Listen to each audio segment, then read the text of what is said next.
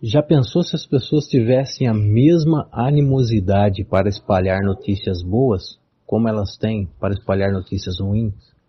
Com certeza o mundo seria outra coisa. É claro que seria.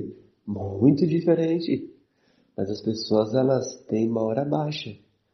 O que, que uma hora baixa consegue se sintonizar? Apego, medo, bloqueios, coisas mais sutis como honra, como perseverança, como compartilhar coisas boas, ter um senso de união, de integralidade. Isso daí é para poucas pessoas. Pessoas que começam a pensar assim são taxadas de loucas. E você sabe, a voz de todos é a voz de Deus. Então ganha aquele que fala mais alto, ganha aquele que tem mais audiência, né? E por que o bloqueio, né? O bloqueio é derivação do grau de consciência que a pessoa tem. Então se a pessoa ela tem muito medo, ela quer compartilhar esse medo com outras pessoas também, mas tem um motivo. É lógico que tem um motivo. Porque ela se sente vulnerável sozinha. Só ela com esse medo, ela se sente vulnerável. Então muitas vezes a pessoa ela quer compartilhar esse medo com outras pessoas também. Aí nasce várias histórias e várias ramificações da mesma história, porque cada pessoa tem um tipo de medo. Aí uma pessoa escuta a mesma história, talvez ela tenha medo de algum detalhe que a pessoa contou, e ela enfatiza esse detalhe, crescendo um pouquinho mais esse detalhe. Assim surgem as histórias. Assim surge a grande audiência no livrão preto, né? A Bíblia, a Bíblia. Porque as pessoas vão mais à igreja por medo do que amor. Você percebe na oração das pessoas, as pessoas pedindo por misericórdia. Você percebe nas imagens que elas cultuam Deus, Jesus. Deus parece Zeus, para começar por aí. No senso geral, assim, do comum mesmo da pessoa, parece que Zeus é aquele cara barbudo lá que castiga e condena, para começar por aí. Jesus é um cara na cruz, todo ensanguentado, sofrendo pra caramba. Ai, tenho misericórdia da humanidade, né? Venha logo Jesus para nos resgatar e tirar a gente daqui. Ai, tem que ter misericórdia, porque só Ele, né? Só Ele pode salvar. Então você vê que as pessoas elas carregam uma grande imagem de medo. E é isso que faz com que elas vivam assim. Mesmo que de forma inconsciente, né? É lógico, elas têm culpa. As pessoas elas têm culpa porque elas são roboticamente alienadas e elas não querem mudar essa situação. Mas mesmo assim, foi tudo estruturado para que assim acontecesse. Foi tudo manipulado para que acontecesse dessa maneira. As pessoas não querem sair da zona do conforto. É, biologicamente falando, a zona do conforto, a pessoa só sai se ela precisa mesmo. Os animais são assim. Os primitivos eram assim. Eles comiam pra caraca, velho. Comiam pra caramba. Só saíam para caçar se precisassem, se estivessem com fome. O leão ele faz a caça dele e come, fica na boa. Só vai caçar de novo se tiver fome. Então o ser humano só vai passar por uma situação diferente se ele precisar passar, se tiver uma necessidade. Caso contrário, muitas pessoas ficam nessa vibração que é dominante, né? Essa vibração primitiva de apenas sobreviver. Isso aí mesmo, Gabriel. Eu tô lendo um livro agora, cara, recentemente, é, se chama Um Novo Modelo do Universo. Mas é mais uma concepção, sabe? O nome do livro não, não tem muito assim a ver com um novo modelo mesmo, né? É uma concepção filosófica. Inclusive, por incrível que eu pareça, como sempre, eu esqueci o nome do autor. É, o livro está em inglês. É uns capítulos compridos que, pelo amor de Deus, cara, eu já estou na, na página 70 e por incrível que pareça, a página 70 ainda é, continua sendo o primeiro capítulo. Enfim, e assim, nesse primeiro capítulo ele comenta justamente isso, porque ele fala muito do ocultismo, de alguns segredos, e ele fala assim, é, que nos anos de estudo dele, né, que ele estudou muito também a, a concepção oriental em relação à realidade, né, que é essa concepção mais taoísta, mais budista e tal. E aí ele fala, cara, que a gente de fato a gente compartilha de dois tipos de vamos, vamos dizer dois, dois tipos de, de consciência né? Que seria aquela consciência individual, que é a partir da nossa própria observação e da nossa própria experiência, e aquela experiência coletiva, que seria também uma forma de consciência coletiva, né? E ele fala, se você for ver assim todas as simbologias é, histórica, né, que tem por, por trás das, das grandes destruições, né, do, dos cataclismas, como por exemplo é, o grande dilúvio, é, a cidade de Atlântida, algumas civilizações que, como a civilização egípcia, que ela alcançou seu apogeu depois começaram a decair, né, até serem é, extinguidas, né? Então ele fala que toda a sistemática, né, em relação à, conscientização coletiva, ela tende a, a, atingir um certo apogeu e depois ela vai cair inevitavelmente.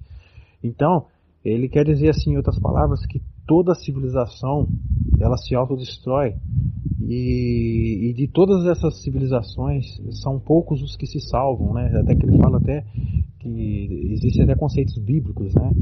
Que muitos são os que se perdem, né? E poucos são os que se salvam.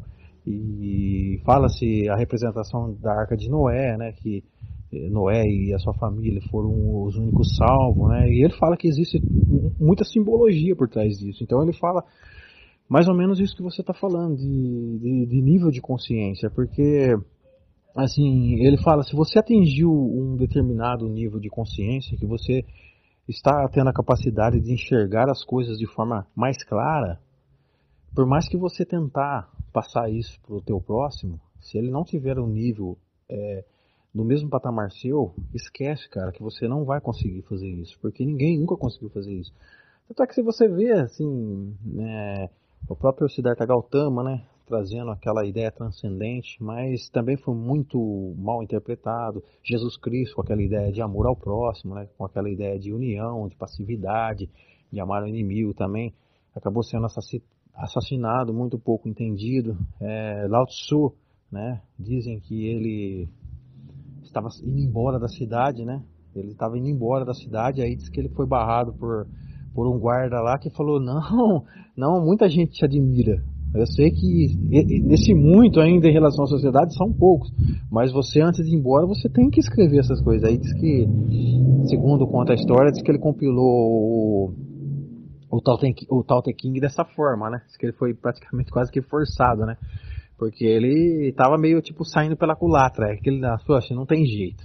A ideia que eu tenho é uma ideia transcendente, mas é impossível as pessoas assimilarem isso. Então o autor ele fala mais ou menos é, dessa forma que assim a maioria, cara, a maioria sempre vai cair no buraco. E aí ele faz uma simbologia da Torre de Babel. Cara, impressionante essa simbologia da Torre de Babel. Não, não vou passar aqui, senão o áudio vai ficar muito grande, mas impressionante. Eu vou até fazer um vídeo em relação a isso. Eu não tinha pensado desta forma, cara. A simbologia que tem é, da Bíblia lá da Torre de Babel e tal. E ele fala, e assim, a gente está vivendo muito isso hoje, né? Pessoas falando o mesmo idioma, mas ninguém entendendo ninguém. A gente vê isso na política, a gente vê isso nessa pandemia né, que a gente está vivendo, o, o, mar de informações que, que surgem, muitas pessoas paranoicas, cada um falando uma coisa, crente profetizando, médico falando que todo mundo tem que tomar vacina, outros médicos falando que não tem que tomar vacina porque isso não é funcional, pessoas conspirando, falando que na vacina tem a marca da besta. Pessoa, cara, todo mundo falando uma mesma língua, mas ninguém se entendendo. Em outras palavras, todo mundo falando idiomas diferentes. Então, olha a complexidade disso. E aí ele fala: quem tem um nível mais elevado de consciência está compreendendo todo esse barulho social, ele está entendendo que não é por aí que se resolve as coisas, cara. Primeiro é na base da reflexão, primeiro é na base da pessoa parar e refletir. Só que ele fala, só que quem pensa dessa forma é uma minoria muito pouca. Ele fala, seria aquela espécie, trazendo em simbologia isso, viu? Seria aquela espécie dos escolhidos. Então ele falou assim, levando para o conceito esotérico, assim, as grandes civilizações elas atingem um apogeu e depois elas se perdem no abismo, né? E é assim que se forma é, os níveis elevados de consciência. Só que nesse inteirinho, é, algumas pessoas acabam que assimilando, né? E elas acabam que transcendendo essa realidade.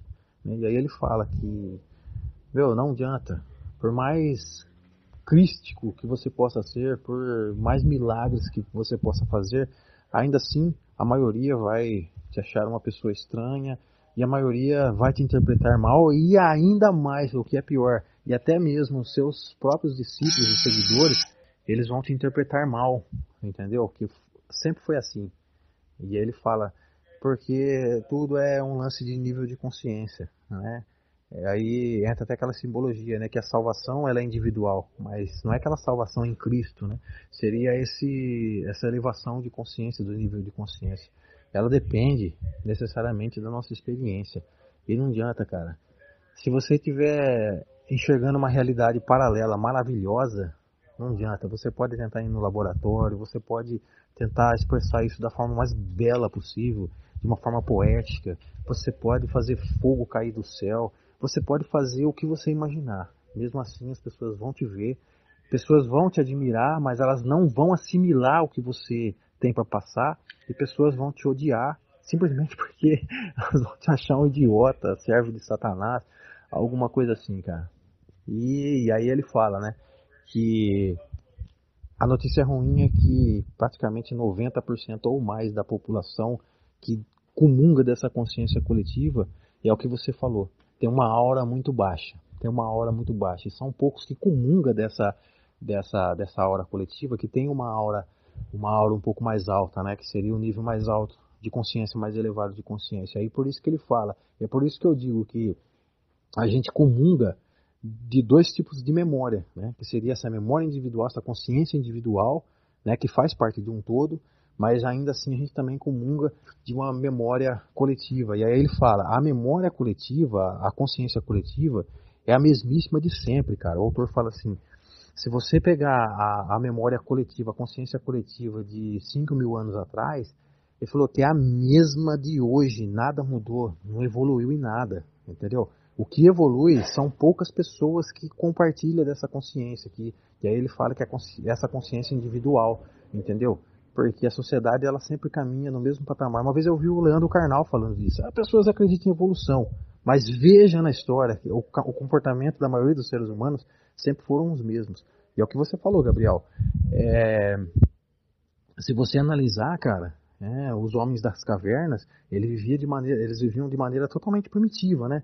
Eles viviam é, sempre no modo sobrevivência. Se você for analisar hoje, a maioria das pessoas, por mais tecnologias que elas tenham em mãos, no fundo, no fundo, né, é, basta um, um, estudo psicológico, e às vezes não precisa ser muito minucioso, você percebe que elas ainda continuam vivendo simplesmente no modo instintivo, se escondendo atrás de roupas bonitas, dinheiro, é, carros bonitos, atrás de status social, né?